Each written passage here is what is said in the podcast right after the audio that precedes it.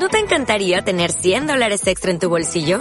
Haz que un experto bilingüe de TurboTax declare tus impuestos para el 31 de marzo y obtén 100 dólares de vuelta al instante. Porque no importa cuáles hayan sido tus logros del año pasado, TurboTax hace que cuenten. Obtén 100 dólares de vuelta y tus impuestos con 100% de precisión. Solo con Intuit TurboTax. Debes declarar para el 31 de marzo. Crédito solo aplicable al costo de la presentación federal con TurboTax Full Service. Oferta sujeta a cambios o cancelación en cualquier momento.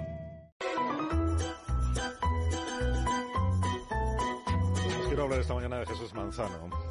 Ah, sí, estaba a ahí. De, a diferencia de su hermano Ángel, que no ve más allá de la barra de los garitos que frecuenta. Que, fre- que frecuentemos los dos, Asina.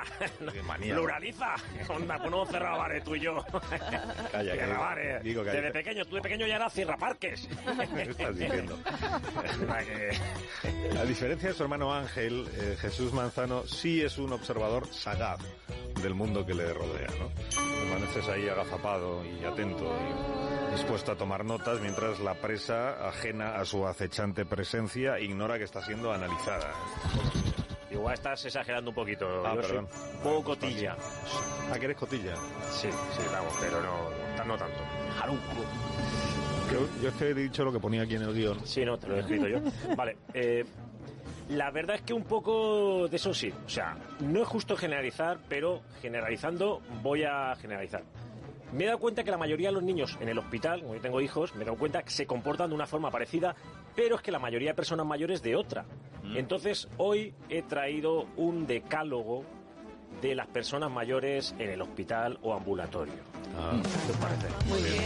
Bueno, Bien. a ver si Adelante. os reconocéis o creo que reconocéis está a aquí una persona mayor que igual Sí, puede yo. Exacto. Está señalando. Ah, Sí, perdóname. Arma número uno. Tú te ¿Estás enterarás. hablando de Jordi Hurtado?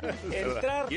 ¡Tiempo! He dicho, decálogo, pero no creo que dé tiempo. Con tanto señor mayor por aquí. Entrar siempre con la tarjeta en la mano, aunque le llames cartilla. Y enseñárselo a todo el personal que se cruza por ahí, sea sanitario o no, contando un poco de su historia clínica a todo el mundo. Igual, si es personal de admisión, celador, señora de la limpieza, cirujanos, cualquiera que lleve bata, le cae la chapa. Empezando por es que. Es que. Como, como justificándose. Segundo, cuando sale la enfermera a preguntar su nombre, decirlo muy rápido, muy rápido, sin vocalizar, añadiendo los dos apellidos y la prueba que tienen que hacer, por supuesto, maldicha. Electograma, analís, Pobre. me tienen que hacer un TAS o lo que sea. ya llegarás, ya. Tú ríete, ya llegarás. sangre, sí. En la sala de espera de urgencias, enviar siempre a algún familiar a protestar porque lo suyo es una urgencia y ha habido otros que han llegado después y se han colado. Es verdad. Sí, Con la excusa de que tiene una cabeza rota, un infarto o alguna minucia. así es. Si se va a colar la gente, entonces ¿para qué sirve llevar llegar primero? ¿no? Cierto. Pregunto. Si entras a rayos, olvidar siempre quitarse algún anillo o cadena para que quede fielmente reflejado en la radiografía. Por ejemplo, en la de mi abuelo podemos ver su historial de mecheros de toda Vale, siguiente. La quinta más. Sí.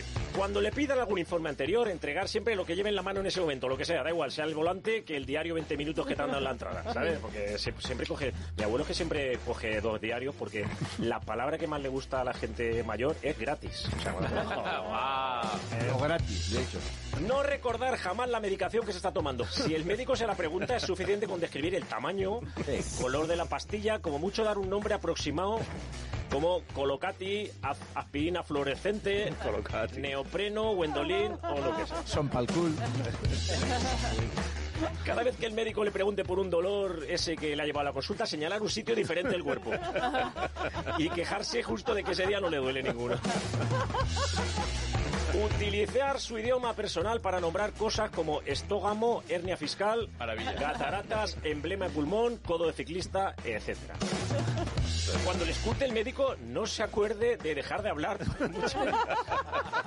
Y si le dicen que respire hondo, coja mucho, mucho aire y manténgalo al máximo de tiempo sin soltarlo hasta que se esté poniendo morado y le diga al médico, pero suéltelo, que ahí se respira". Si entra un segundo médico y le pregunta por cortesía cómo está, responderle siempre detalladamente síntomas distintos e incompatibles con los que le contó a su médico que está, que está delante mirando flipado lo que está pasando. No es justo esto. Y último, El último. Me doble. Si le preguntan por su historial clínico, por su historia clínica, citar acontecimientos familiares como la boda de tu sobrino, en aquella en la que comió mucho y ya notó algo raro en el hígado, aunque, aunque y contar algo del menú también. Aquella boda se comió a base de bien y cosas así, ¿vale? Si, y si el doctor le dice que las enfermedades del hígado no provocan ningún tipo de dolor, afirmar que por eso ha venido, porque no le duele y eso es sospechoso. No, no me parece bien. me parece bien. No, Hay consejos para abuelos, mola. Sí, pero hay veces que se parecen a la gente joven porque entran diciendo, ¿quién pincha aquí? Eso me gusta a mí, a la Sina también. ATS Resident. Os vais a tener que ir, ¿eh? Porque llegan las noticias de las 11 de la mañana.